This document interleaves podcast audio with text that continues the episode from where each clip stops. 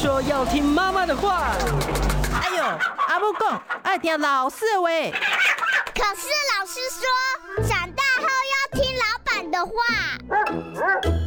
不管是谁，都要听医生的话。大家午安，欢迎收听今天我们听医生的话节目播出啊。今天呢，我们要跟大家讨论的就是现在晚婚晚育啊，然后很多人呢都想要求子，但是求而不得。我们今天为大家邀请到的呢，是真的这方面的超级权威医师哦，台北中山医院生殖医学中心的负责人李世民李医师哦，李医师好。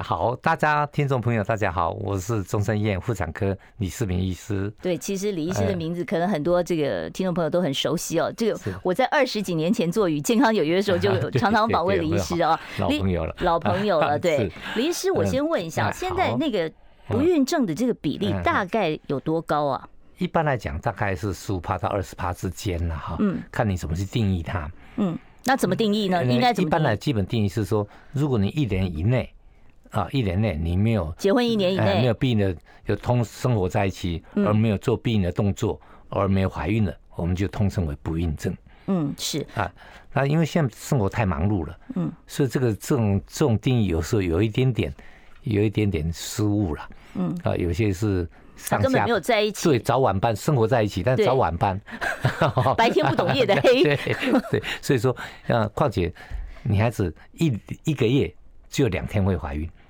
哦，所以那个几率真的是很，对，你如果没抓到这两天。你其他做的都是做交流高兴用的，不是为了生孩子用，所以也不见得会怀孕。是呃，现在生活忙碌嘛。那通常在您的门诊上面哦，当然有很多的这个有这方面困扰的哦，这个呃伴侣来求诊哦。在求诊的这个过程中，有没有人跟您讲过一些什么求诊的趣事啊？比方说一些啊求子不得的这些偏方啊，这些等等。有啦，当然各种中国现在还比较真的少了很多，现在大家比较科技。你知道还有人送金铲子吗？有，是我们我们都会送。哦，我们来，你只要来咨询了，我们就送你个金铲子啊，呃，产子的意思。啊，那有各种方法，嗯，有去求神拜拜的，嗯，还有贯穿石，对，还有去去什么基隆、基隆啊追婚啊，基隆啊什么那些火车票的，啊，那还有一些各种。各种庙，嗯啊，各种是床位的床位的姿势，嗯，床头的方向，哦，连这个都管啊？对对，还有性爱的姿势，很多种偏方了，啊，这这这，但是现在发现这个都是非常不可靠。当然了，这个就是其实就是求子心切的一种表现嘛，对对对。那我就想问一下，说你说。有的人是第一胎生呃很顺利，对，可是呢呃隔了几年要再想怀第二胎，怎么都怀不上。那像这种算不算是不孕症？对，叫次发性不孕症。哦，叫次发性不孕症。延我们不孕症或者延发性就嗯从来没怀孕过了，叫炎发性不孕症。那有怀孕过便不会怀孕，叫次发性不孕症。嗯，那一般来讲，次发性不孕症的原因啊，大部分来自输卵管，因为你产后以后，嗯，生产以后子宫内膜很容易发炎，嗯。而在生产产后阶段，一发炎以后，输卵管就容易阻塞。哦，那所以说这个是一般来讲对次发性不孕症的比较好处理。哦，那它跟剖腹产或者是自然产有没有关系？没有关系，没有关系。有没有怀孕跟自然产和剖腹产关系不大，不大哈。啊，对对，当然剖腹产造成产后子宫内膜发炎的机会比自然生产来的高一点点。嗯，但如果以不孕症来统计的话，并没有差别。是，好，那再再来问一下，就是刚才您讲到说，妇女一般两天一个月才只有两天有受孕的机会啊。对，那什么样的年龄层才是她最容易受孕的年龄？到了几岁以后，可能就……但我我我们如果最容易受孕的话，哈，我们平均是啊，十六岁到二十五岁是最容易受孕的期间呐。嗯，从这是女生嘛？对，一个阶段一个阶段。嗯，二十五岁到三十岁是也还不错，都属于高原期。嗯。啊，三十到三十五岁稍微低一点，稍微低一点，三十五岁就下降了。嗯，那三十八岁就急速下降。啊，所以这个大家要特别注意，你要把握时间。那男生有没有受年龄的限制？比较没有，男生没有关系。对，男子的虫虫，不过男子现在有虫虫危机哈。嗯，我们现在精虫以前它定义，我刚毕业的时候它定义四十年前定义是一 cc 六千万叫及格，嗯，现在呢？那后来现在一千五百万叫及格，差这么多？对，因为环境的影响、数目的影响。如果你把它用六千万的定义，一大半的女孩子男孩子不及格。嗯，我说现在发现只要一千五百万就叫及格，那表示说男孩子精虫一直在下降。它这个数量就会绝对的影响到他受孕的机会吗？啊，对，到了某个临界点的时候就会。除了数量之外，有没有品质的问题？有品质的，不用拿活动力来代表。哦哦，用它的形态来代表，嗯，和它穿透力来代表，嗯，我们可以检查它，除了有数目多少以外，我们可以打精液的粘稠度，可以打精虫的活动力，啊，那精虫的穿透力、精虫的形态样子，对不对？这些都是可以，就是科学验出来的。对，还有除了它精液里面有没有抗体？抗体，对自己产生抗体会怎么样呢？那抑制金虫的活动。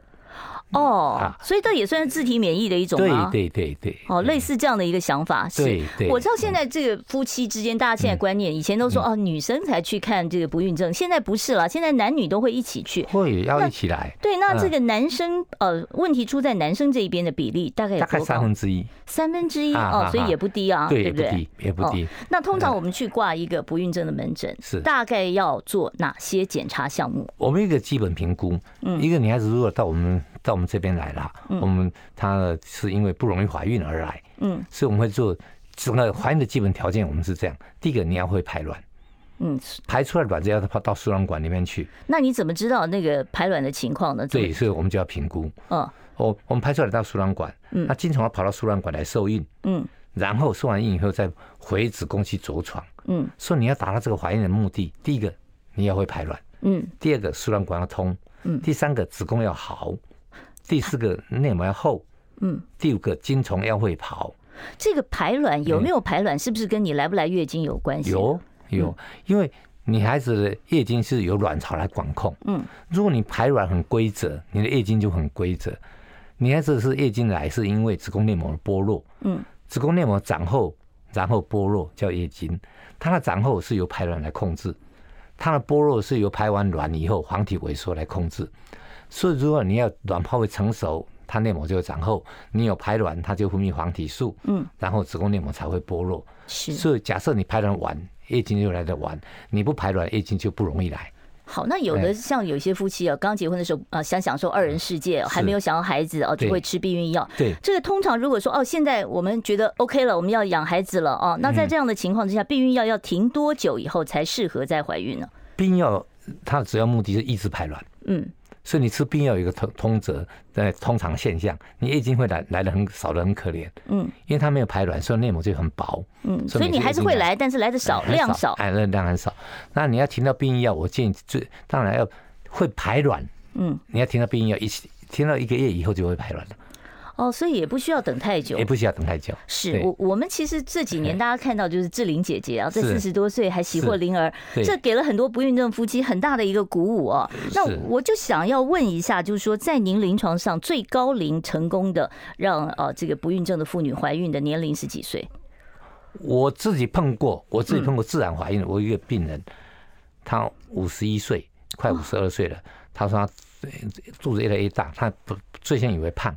后来以为长瘤，后来一看是怀孕，已经快五十二岁，这样的自然怀孕。那如果以人工生殖来做，我自己就个案是四十八岁，四十八岁，那是运气很好。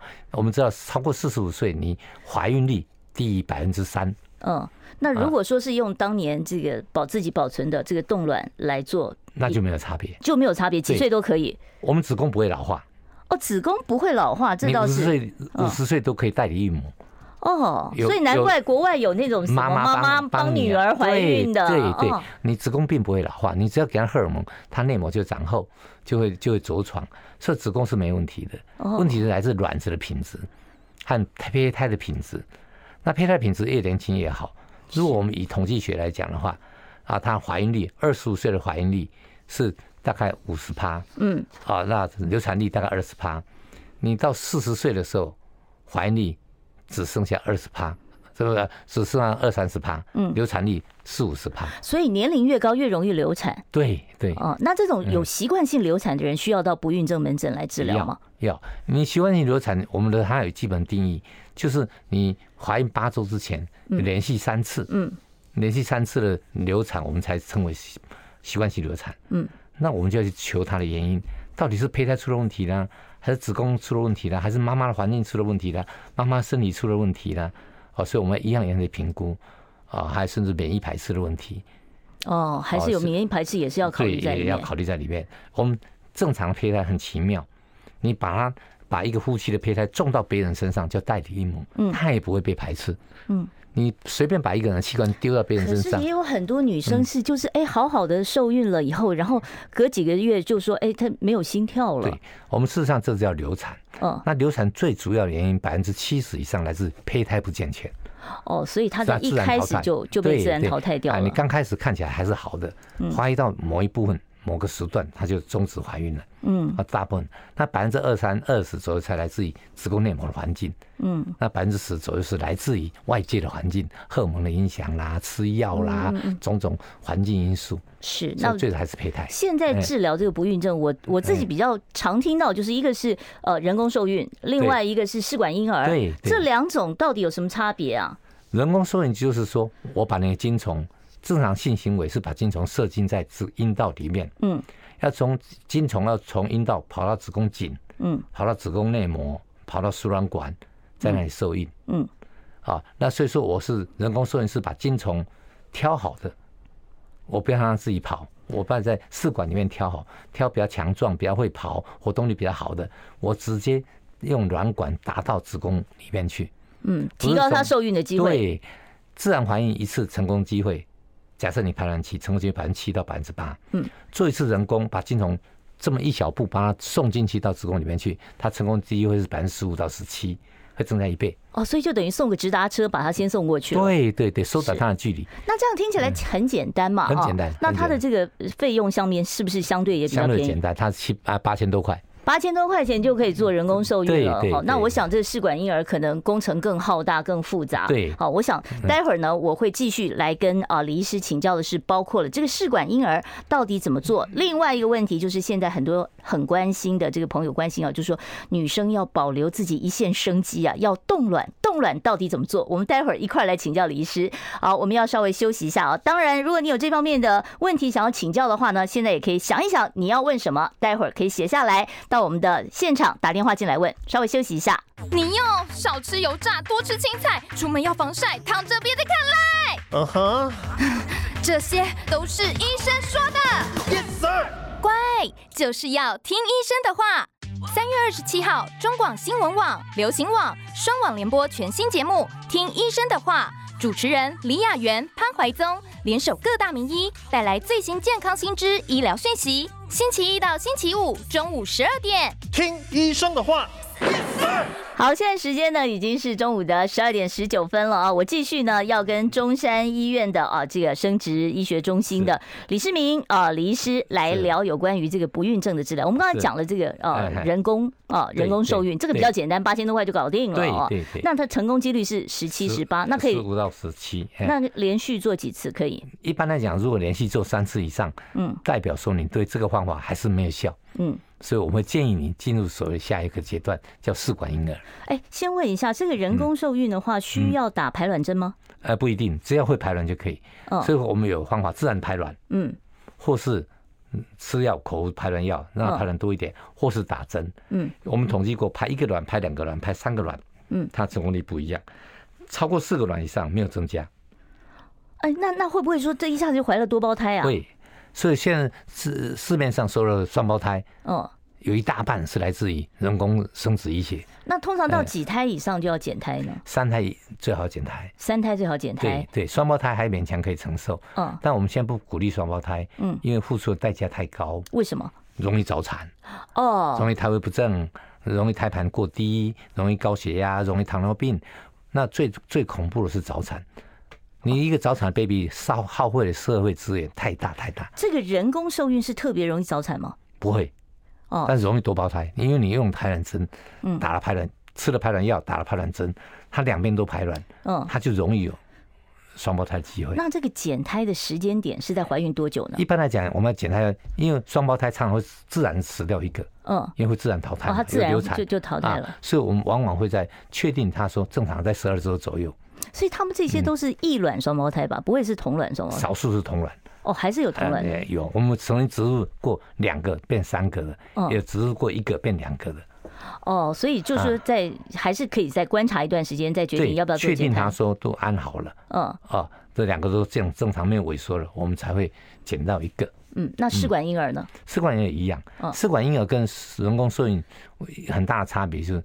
人工受孕是在体内自己怀孕，对。试管婴儿是把你把卵子抽出来，嗯，它不经过输卵管，所以你输卵管坏掉的机会很大，嗯。有女性不孕症三分之一输卵管坏掉，所以如果你输卵管有问题的话也没关系，你就用试管婴儿也是一样，你就走另外一条路，把卵子抽出来，嗯，在试管里面加精虫，嗯，培养成胚胎，然后再送到子宫里面去，这个叫试管。那这个成功率呢？这成功率比人工受孕高，平均来讲不分年龄，嗯，所有的平均来讲，它成功率百分之四十到四十五。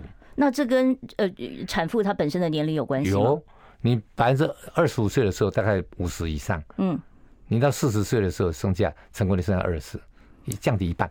嗯，那通常这个这个是不是比较伤身体一点呢？啊，是有一点，他第一个打针痛苦，还要打排卵针，一定要打，对，一定要要打多久？啊，现在新的排卵针事实上只打整个疗程，只要打两三针就好，有长效。现在有所谓的长效排卵针。那这个这个疗程是多长呢？从月经来第二天开始打针。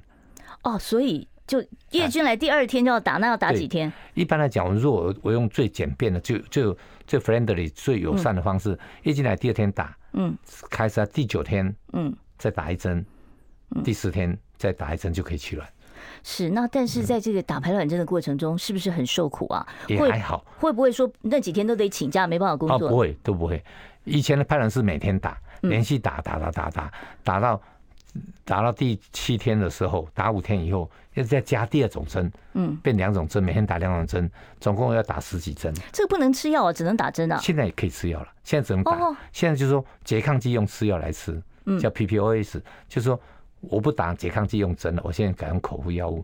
我排卵针改成长效的，嗯，所以你整个在做试管婴儿打了针，大概大概三到四针，嗯，哦，那那就可以取卵了，就可以取卵了。对对，然后所以现在很很友善，很友善。那这个取卵以后，然后经过多久以后才可以再植回？取完卵以后，我们要养胚胎，嗯，当天要跟精虫配，就植入精放入精虫。我们一颗卵子大概放一万个精，五千到一万个精虫，让让自然受孕。嗯，那如果这有些精虫品质差的，嗯，我们就显微注射，嗯，把一只精虫打到卵子里面去。好，还可以就这样直接强迫中奖了，就是。对，因为我们有些精虫根本不大会动的，嗯，啊，或者是或者精虫老弱残兵一堆的，我们就用显微注射，嗯，或是你要做胚胎鉴定的。我们就显微注射。那您讲的这个老弱残兵，很多人就担心了，会不会宝宝生下来健康情况不好呢？对，所以说我们现在有各种筛检。哦，哦，我们有胚胎着床前的染色体分析。哦，所以在还没有植入妈妈体内的时候，就已经可以先做一波筛检了。我们我们会先受孕，受孕养胚胎。嗯，养到第五天的时候，我们就可以做胚胎切片。嗯，好，把你胚胎拿少数细胞出来，五到七个细胞去检查你的染色体有没有问题。嗯，我不希望我植入一个胚胎，它都是得到是唐氏症或者流产机会高。我们刚才讲过，如果你有不用不不做切片，只看形态来看，第五天的胚胎植入成功率平均是百分之四十到四十五。如果你经过胚胎鉴定以后，啊，染色体正常，它植入的平均的成功率是百分之七十五。所以这个呃筛检的这个是必要程序就对了，也没有觉得别人应该花钱，所以说哦，就是你自己考虑你要不要做这个筛检。对对对，那蛮贵的，一颗胚胎在两万块，鉴定一颗胚胎，那你如果五颗胚胎，你就要多花十万块。好，那如果试管 婴儿一次不成，还可以要隔多久才能再做第二次？事实上，如果妈妈体力好的话，我们只建议休息一个月。我们就连续连续做了，做。我们现在还有一个月做两次的，嗯，取卵两次的，因为有些从国外来，嗯，它时间有限，所以我们在一个周期里面，我们会刺激两次。今天取完卵，接着马上再刺激。哎，这个这个这样子密集的刺激，会不会担心有离癌的风险提高啊？这个一直争论很久。那我们从 Louis Brown 到现在，嗯，第一个试管婴儿宝宝，他现在生了也生了一个宝宝了。啊，我们统计过，试管婴儿造成了 baby 的致病率，它的啊死亡率，它的一些残障的各种比例并没有增加。嗯，啊，这是 baby。那你妈妈会担心会不会乳癌？对，或者子宫内膜癌？对啊，这是妇科的癌症会不会？对，妇科癌症会增加。到现在统计的结果也没有。哦，所以还算相对是安全的。对对对，相对是安全的。好，接着就要是一个非常热门的话题了，冻卵这件事情。现在真的大家都晚婚嘛？对对。然后甚至有的人到三十三十岁也没有对象啊，但是又想说，我将来一定要有一个自己的宝宝。那想问一下，这个冻卵最合适的时间点？看病人情况，所以我们会鼓励这样：如果你到三十岁，你婚姻状态还遥遥无期的话。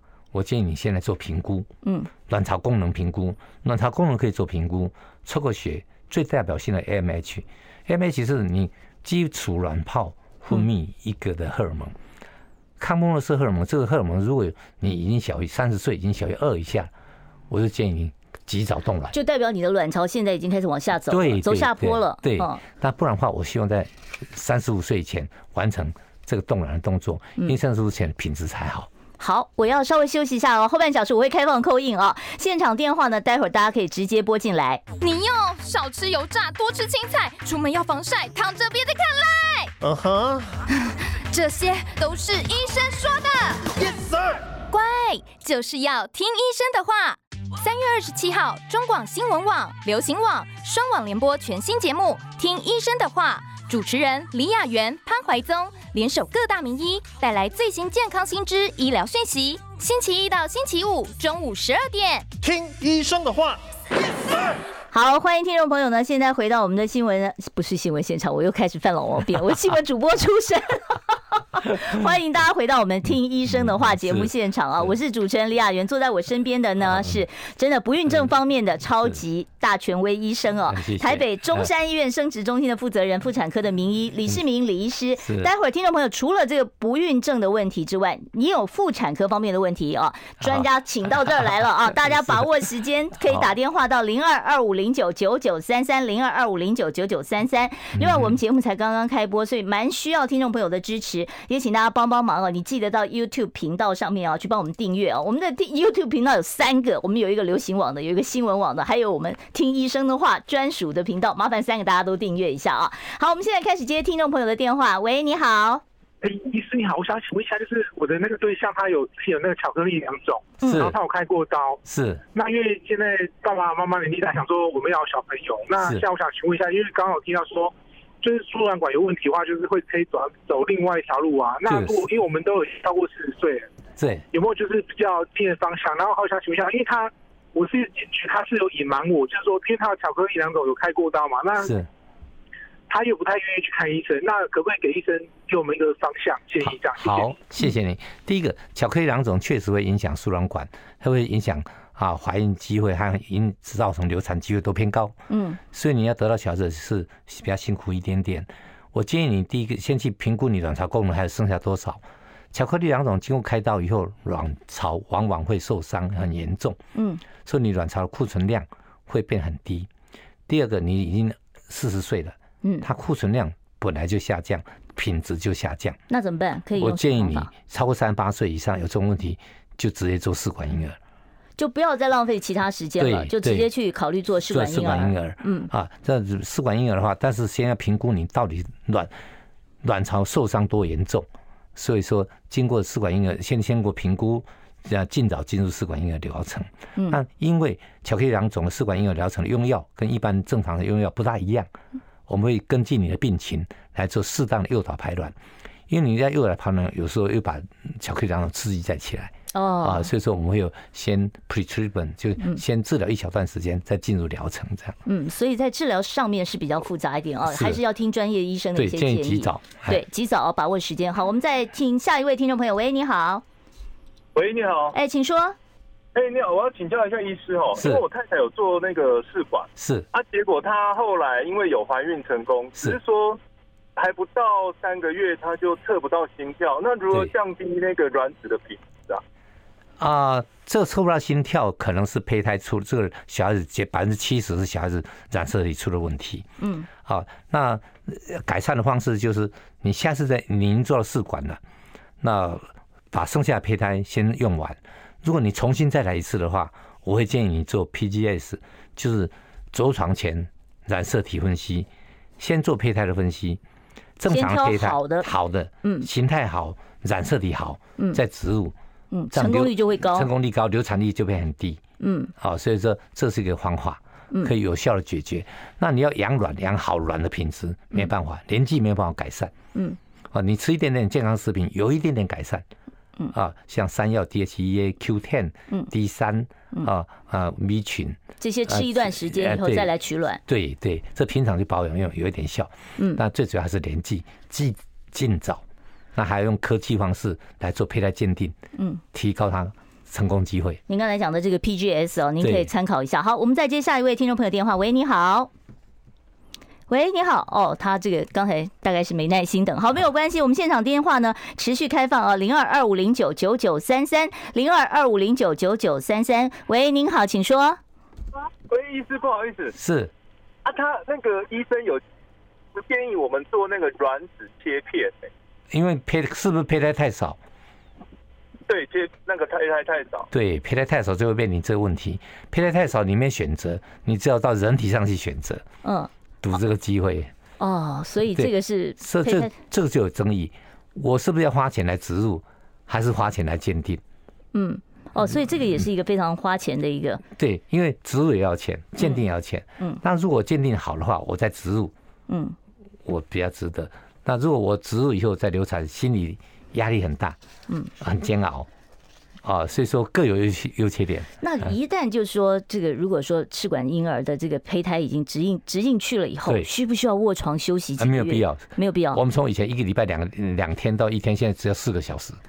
哇，现在真是越来越进步。好，我们再再接听下一位听众朋友电话。喂，你好。喂，你好，请说。是。呃，医生你好，呃，我也是不，我是有生过小孩啦，但是我现在大概三年没有避孕。是。但是想生第二个，就是都没有办法。然后之前一直在吃排卵药。光吃排卵药没用，排卵药只改善你排卵的问题。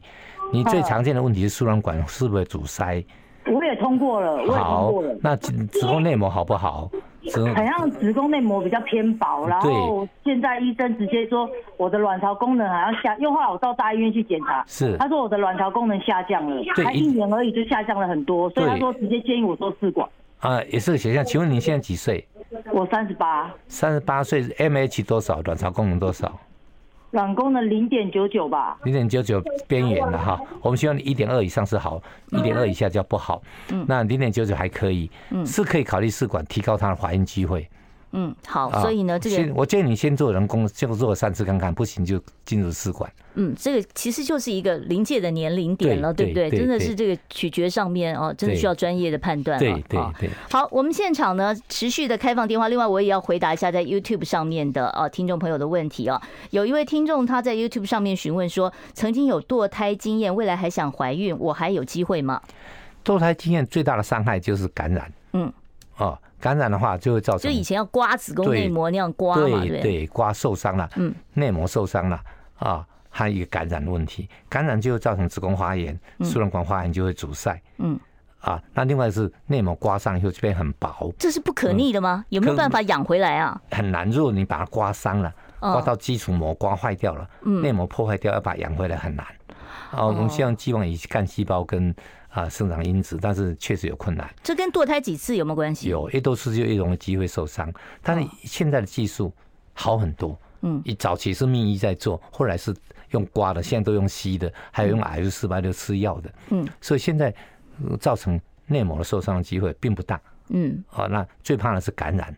好，所以说你只要及早就医，去通输卵管，发现输卵管没有问题，实际上机会很大。嗯，哦，流产并不会影响怀孕多少，所以不要放弃哦，还是很有机会哦，当妈妈的哦。好，我们现在呢，呃，要稍微休息一下啊，待会儿在广告之后，我会继续开放我们现场 call in 专线零二二五零九九九三三零二二五零九九九三三，欢迎听众朋友呢，待会儿可以打电话来直接询问李世民医师相关的问题。我们稍微休息一下。你要少吃油炸，多吃青菜，出门要防晒，躺着别再看赖。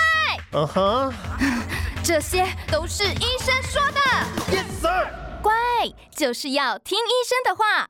三月二十七号，中广新闻网、流行网双网联播全新节目《听医生的话》，主持人李雅媛、潘怀宗联手各大名医，带来最新健康新知、医疗讯息。星期一到星期五中午十二点，听医生的话。好，现在的时间呢已经是中午的十二点四十分了哦。听众朋友，你可以继续拨打我们的现场专线零二二五零九九九三三零二二五零九九九三三哦。李医师可是平常挂号都很难挂的哦，就是会挂不到的那种名医哦。所以如果说有妇产科方面的问题，或者是不孕症方面的问题，你可以拨电话到零二二五零九九九三三。我们来接听众朋友的电话。喂，你好，你好，你好，那个李医生好，是，你好。嘿，那个我比较关心的是更年期的问题，因为深受其害哈，不管是。身体或心理上哈，对，很大影响。尤其对，尤其是失眠然后都不能睡，对，怎么办？啊，好可怜哦！我觉得女人很可怜呢。对你，你女人个光个月经周期就把女人搞惨了。哦，真的很烦。月月月经我还不不不觉得怎么样，就更年期后哈，哦，整个都身体都。对，你想想看，你赖以荷尔蒙为生的了。荷尔蒙，女性的特质是靠女性荷尔蒙。嗯，你当你更年期的时候，是女性荷尔蒙急速下降。嗯，所以你会面临全身不对，会热潮红，骨连骨头这么硬的东西都会疏松了。嗯，你何况哪里身体不垮掉？这个要拖几年呢？这是一般的是两年，一般是两年，症状两年慢慢缓解。嗯，但这两年够你受的。嗯，脑袋瓜九十分钟热一次。嗯，冷一次，热一次，冷一次。哦，这不是说白天黑夜的这个差别。对，这样不止。它所以说你会热潮红。嗯，你你这样要要睡得好很难。嗯，情绪不稳定，腰酸背痛，啊、呃，那呃。整个人都不对，他有有一百个症状。那到底是该忍还是该治？对，现在以前的观念啊，认为说是忍一忍就过了，现在不一样，因为骨头疏松，现在命会长，所以我会建议说大家补充点荷尔蒙。那以前对荷尔蒙认知有限，怕癌症吗？怕癌症。那现在发现你荷尔蒙用得当，适当的制剂、适当的方法，现在荷尔蒙造成乳癌的几率非常非常低。嗯，相对是安全的了。对，只要在医生的指导之下，你可以勇敢的去吃一些药。嗯啊，并不会造成你多大困扰，好像还有很多好处。好，我们来接听众朋友电话。我们现场持续开放啊，零二二五零九九九三三。好，喂，你好，请说。你好，哎，是。我问他如何养内膜？对不起，您的声音能不能稍微大一点？把收音机的音量关小一点好吗？要如何养内膜呢？哦，养子宫内膜哈，好。子宫内膜是自然长后，测设。受到女性雌激素的影响，它会长厚。但是如果你子宫内膜被破坏过或感染过，子宫内基底层被受伤了，要养内膜确实不容易。嗯，我们有第一个，我们有一个是一个局部破坏。嗯，我可以像翻土一样，内膜硬掉了。啊，长不厚，回厚。我怎么？我像土地，我是翻耕。哦，翻就像要种种新的作物的时候。但我可以拿。是要手术吗？对，要个小手术进去做表面的局部创。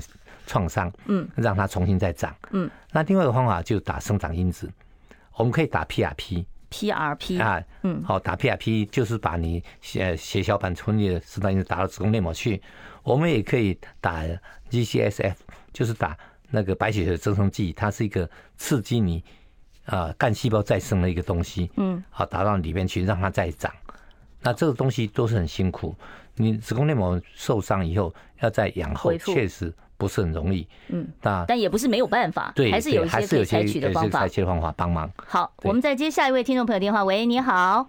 喂，哎，你好，请说。是，请问那个有确诊的哈，哎，病人要隔多久怀孕比较安全？哦，现在已经视为正常，确诊的话并不影响你怀孕，即使怀孕确诊也不也没有影响你的作息。这个男生确诊、女生确诊都没关系，都没关系。哦，啊，当然确诊的一个就是你不要重病，嗯，啊。你这症状治疗就好，嗯，怀孕发烧并不好，嗯，哦，啊所以说你只要温度不要超过三十八度以上，啊，三十八度半以上都可以接受范围内。但是如果说确诊吃了一些抗病毒药物，这个抗病毒药物它会有一有一种抗病毒还可以用，它虽然会仅以告诉你说怀孕要小心使用，嗯，你有轻病当然是症状治疗就不用吃抗病毒药，嗯，重病的时候是要吃药，但我们不会因为你重病吃了这抗病毒药而牺牲了这个小孩子，并不会。好，我们接下一位听众朋友电话啊，现场还持续开放啊，零二二五零九九九三三。喂，你好，请说。喂，是我吗？哎，是，麻烦把收音机关小一点。啊，我是桃园，我姓许。哎，你好，小姐。呃，我想请问一下医师，那个更年期的症状。好，请说。那我有一点点，就是他那个，就是我没有什么热潮红跟心悸，但是我就是阴唇那边会有点痒痒的。那我。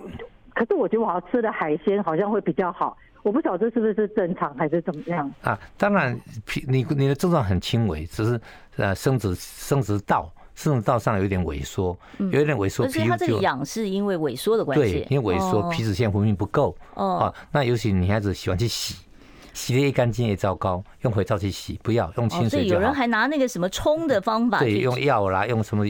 因为阴道本来就很敏感的东西，它有个皮脂，你被你洗掉以后就很容易干，本来在萎缩更干燥。所以你只要要把保湿用清水洗就好，不用肥皂。嗯啊，那如果再不行，局部擦一点点局部性的荷尔蒙。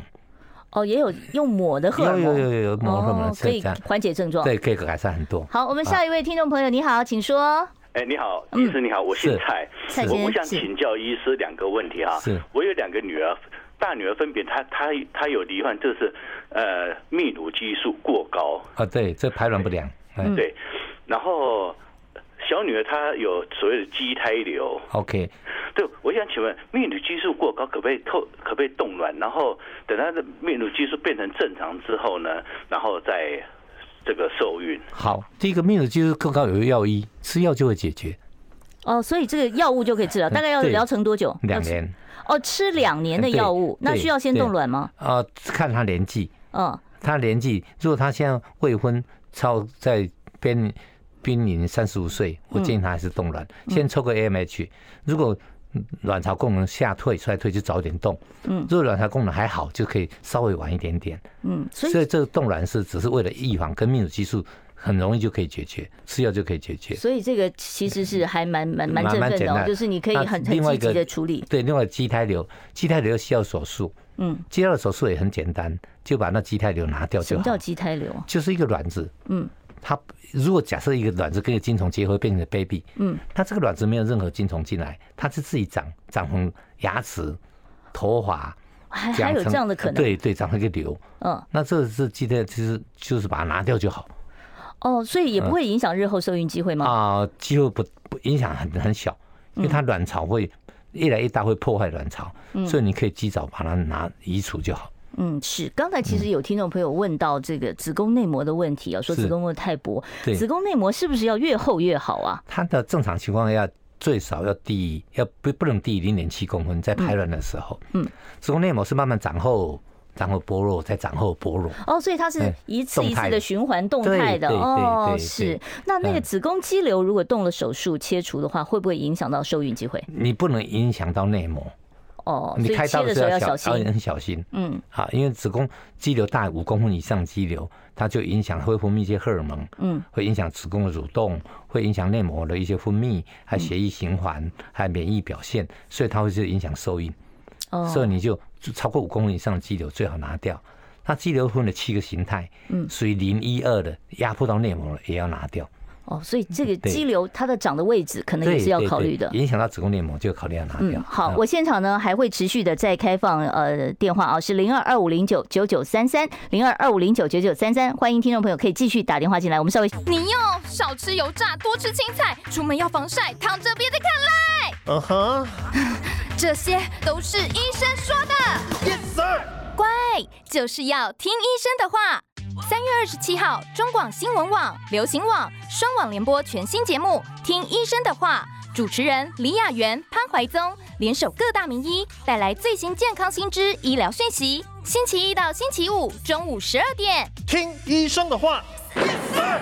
好，现在时间呢是中午的十二点快五十分了哦。听众朋友，如果说你有妇产科方面的问题，特别是不孕症方面的问题，我们今天请到了专家是李世民医师哦，欢迎大家呢直接扣印到我们的现场。我们现场专线是零二二五零九九九三三满线了，我们赶快来接听众朋友电话。喂，你好，请说。哎，是我吗？是，请说。啊，您好，我想请教医师，就是我去健康检查的时候，查出来是子宫内膜积水，这是什么问题？然后有什么严重性吗？子宫内膜积水最常见的问题来自于输卵管阻塞。哦，输卵管阻塞以后，它就会把逆流，输卵管水肿。就逆流回子宫里面，那会有症状吗？会，你就每天湿湿的，裤底就湿湿的。哦哦，所以这是积水造成的。对，这积水，但这种人不容易怀孕，因为水泡内膜泡在水里面很不容易怀孕。那这怎么治呢？就要把输卵管疏通，或把输卵管砸掉。那这个是要手术治疗了。对，要手术治疗。你要先找原因，你的积水原因如果是来自于输卵管，绝大部分来自输输卵管，嗯，不然子宫里面不会有水，嗯，都从输卵管里面逆流而来的。哦，所以透过手术是可以解决这个问题。术后先检查，超音波检查，嗯，好，然后经过手术治疗就可以治愈。好，我们再接下一位听众朋友电话。喂，你好，请说。哎，听众朋友你好，哎，是，请说。哎，你好，我是李小姐，我想请教一下，因为我长期有晕眩症，然后我在吃雌激素，可是我吃了三四年之后，我现在就是脸上干斑长得很严重哎，请问这个有什么方法去解决，就平两两两方平衡吗？啊，眩晕症是耳鼻喉科的问题，不是更年期的问题。对对对，哦。啊，那吃荷尔蒙确实会啊，会长干斑啊，会让你的皮肤颜色暗半号。啊，真的啊？对，它会会比较暗淡哈。嗯，就是你你皮肤好像分几号几号几号，它会比它稍微暗淡一点点。嗯，好，但是皮肤皮肤质状况会比较好，颜色会暗半号。那这个停药以后是不是颜色又亮半号起来了呢？对，但是是不症状会看你取舍，看你是要颜颜色亮一点呢，还是要那个？对，还是因为不吃的话，全身会不对，骨头会疏松。现在女孩子活得长，所以因为骨质疏松造成的伤害太大。嗯啊，所以说我们还是鼓励说，在许可范围内，但可以补充一点。好，眩晕症的部分，你可能真的要问一下耳鼻喉科，或者是下次我们有请耳鼻喉科医生的时候，您再打电话来哦。不好意思。好，我们再接下一位听众朋友电话。喂，你好。喂，小姐您好，哎，请说。我是桃园的许小姐，许小姐就是呃，就我想请问一下，就是因为那个妇产科医师有帮我检查，他说我的那个什么呃大肠跟膀胱，就是因为生小孩有一点点下垂，那因为现在也是更年期的年纪嘛，是。然后呢，医生建议我说不能运动跳舞，因为我又很喜欢在健身房跳舞，那请问是不能做这些跳舞的运动吗？没有啊，没有啊，你你如果下垂，你就你就做做一个矫正就好了。像膀胱下垂，膀胱下垂的一些修补方式，这是泌尿科矫正吗？这没有妇产科，妇产科矫正。阴道下垂，阴道就就就是下垂的一个矫正，就是要一个悬吊的，对对对，悬吊小手术。那这个是内视镜手术还是要开腹呢？啊，如果悬吊膀胱的话，不用开腹。哦哦，那看你要悬吊哪里，因为我们没有正确的资料，最常见是膀胱，因为会漏尿。哦，对，很多人有应力性的这个尿失禁，应力性尿失禁，他只要修不完，你照样跳舞运动没有关系啊。嗯，那像这种手术会很麻烦吗？不会啊，很简单啊，很简单。是是门诊还是要住院？住院最好住院，就今天住院，明天开刀，后天就出院了这样。嗯，所以这都可以解决的，大家安心。好，我们再来接 呃下一位听众朋友电话。喂，你好，请说。你好，我请教医师一下，是那个我曾经那个堕胎过，是，他不知道以后会不会比较会有子宫癌的那个？不会，堕胎跟子宫癌毫无关系，所以不用担心。哦，堕胎跟子宫癌是要子，他讲的应该是子宫内膜癌，应该没关系，你放心哦。好，我们下一位听众朋友，你好，请说。喂，哎，你好，麻烦大家听众朋友，请把你的收音机稍音量关小一点啊，因为呢，如果说太大的话，会造成一个回声，我们会听不清楚您提的问题。好，您请说。哎，是我哈。哎，是的，是的。不好意思，请问一下啊，那个我女儿她有去看不孕症哈。是。她当初，她她可能她结婚一年了啦，都没有都没有病，也没有怀孕。但她去看不孕的时候，医生有给她通过输卵管。是。可是那个输卵管的时间到现在，也已经大概快两年了呢。对，我我建议两超过两年以后要重做一次。哦，所以它有可能再再再堵塞吗？对，因为随时可能会发生发炎啦，或怎么样。一般呢，我们评估是两年内的数据有效，超过两年的话要重新评估。是，那输卵管阻塞的原因是什么？发炎。巧克力囊肿哦，巧克力囊肿对，啊，这或是呃粘连手术的粘连，嗯，像巧小巧克力囊肿这些，它都没有致癌的这个风险吧？还是有巧克力囊肿致癌风险很低的，还是有，还是有哈。好，我们再接下一位听众朋友电话。喂，你好，请说。您好，我是刚刚问那个呃子宫内膜积水问题的。是。那我现在人已经七十岁了，如果不处理它会怎么样？如果不多七十岁没有关系，可以不管它了。子宫都萎缩掉了，那个是积液哦。我我我，那是一个萎缩造成的积液，因为子宫颈已经萎缩就堵住了。嗯，所以里面正常应该一点点的水就会在六十五岁以前以后常见，这个就无所谓。我有年轻小姐很少见。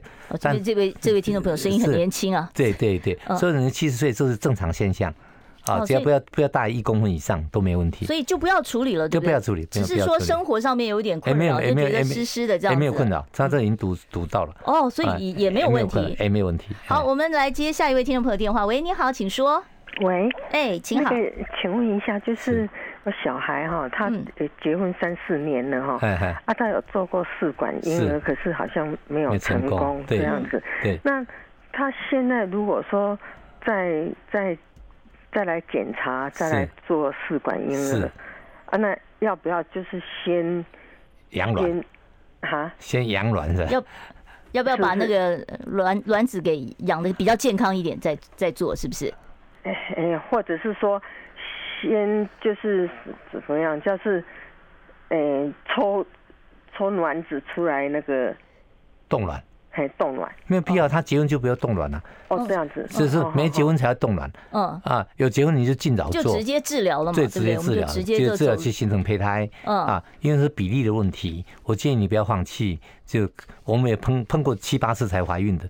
啊，有有很多很辛苦才怀孕的，有恒一定会成功，对，机会就大，要给自己一个机会。对对对，嗯，好，所以今天呢，因为时间的关系，我就不再接听其他听众朋友的电话了啊。当当然，您有任何的问题的话，下一次如果有机会，我们还可以请到李医师到节目现场来，再来回答大家的问题。好，谢谢，好，谢谢李医师今天接受我们访问，谢谢，谢谢，谢谢。好，还是跟大家讲一下哦，如果说呢，呃，在您是在 YouTube 频道上面看我们的节目的话呢，记得你要帮我们按个订阅，按个小铃铛啊，然后。然后我们有三个管道都可以听，看到我们的 YouTube，包括了流行网、新闻网，还有听医生的话，我们节目本身的频道。欢迎大家呢，呃，每天中午十二点零五分准时锁定我们的节目。今天我们的节目就进行到此了，非常感谢大家的收听，也希望大家要继续的支持我们。我们下次见喽，拜拜。好，拜拜。